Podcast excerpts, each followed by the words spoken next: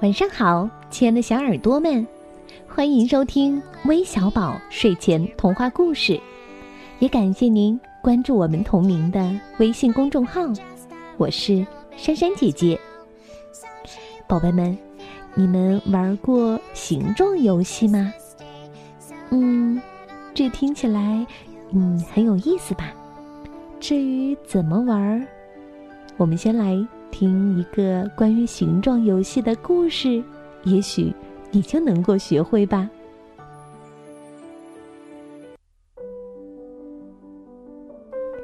那年我还是个小男孩，不知道自己想要什么。妈妈在他生日的那天出了一个主意，要我们全家去一个不一样的地方。结果那一天彻底改变了我的人生。我们坐火车到市区，然后走了很长一段路。那天，电视台要转播一场重要的足球赛，所以我很清楚，爸爸和乔治并不想去。一路上，乔治都在试图打扰我。爸爸讲了一些冷笑话。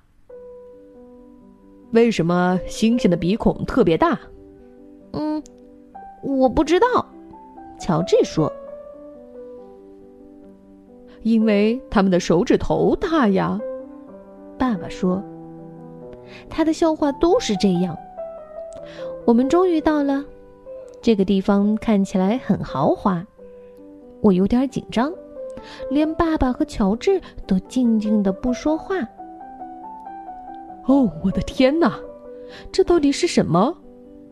爸爸问。嗯，应该是一对母子。妈妈回答：“哦，就算是吧。”爸爸说。妈妈带我们走进一个大房间，里面挂满了古老的画。他说，画中的爸爸拿着一封情书，是另一个男人写给他太太的。画中藏了很多线索，告诉我们更多的情节。于是，我们努力的把线索都找出来。蛇引诱夏娃吃了苹果之后，亚当和夏娃被赶出了伊甸园。画面中的妈妈受到了另一个男人的诱惑。妈妈的肖像，孩子们搭的纸牌屋倒了，他们美满的家也垮了，半个烂苹果掉落在地上。像画中的女人一样，映在镜子里的是一扇打开的门，显示妈妈必然会离家。遇难的船被船员抛弃了，画中的男人也觉得被太太抛弃了。爸爸的肖像，另一个男人的照片，女人绝望的倒卧在地上，她手上的手镯画的像一副手铐。一切都过去了，再也回不来了，你知道吗？爸爸说：“什么过去了？”我问。“昨天呢？”爸爸说。科蒙油画女士们，英国画家，十七世纪，这两个人一模一样。我说：“嗯，不完全一样。”妈妈说：“再仔细看一看。”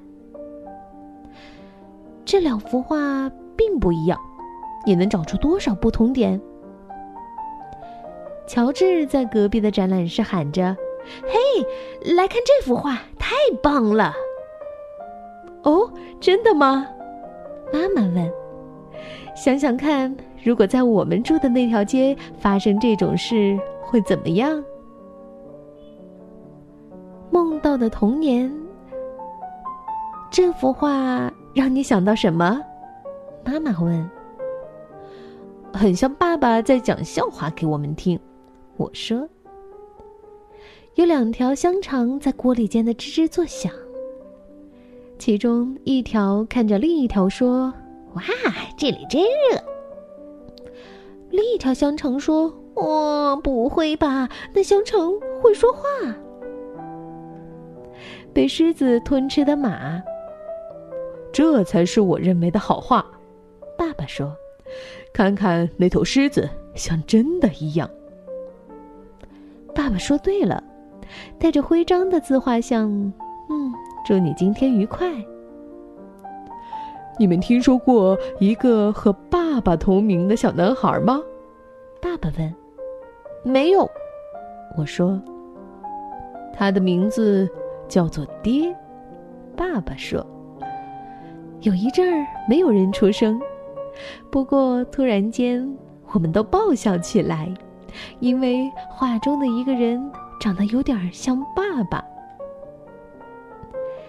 该离开了，走出美术馆之前，我们逛了礼品店，最后我们买了这几样东西。我们往回走，去坐火车，大家的心情都不错。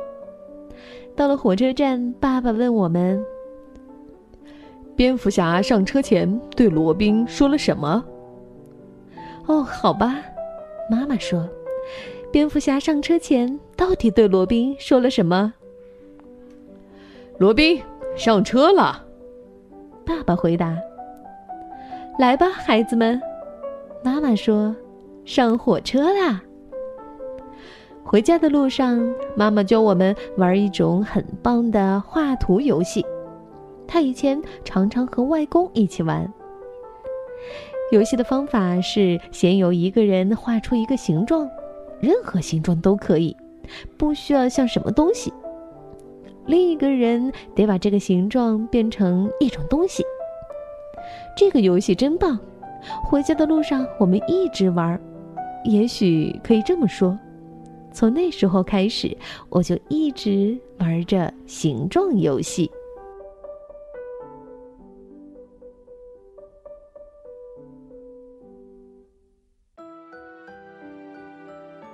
小朋友们，你们喜欢这个故事吗？想不想也玩一玩这里面的形状游戏呢？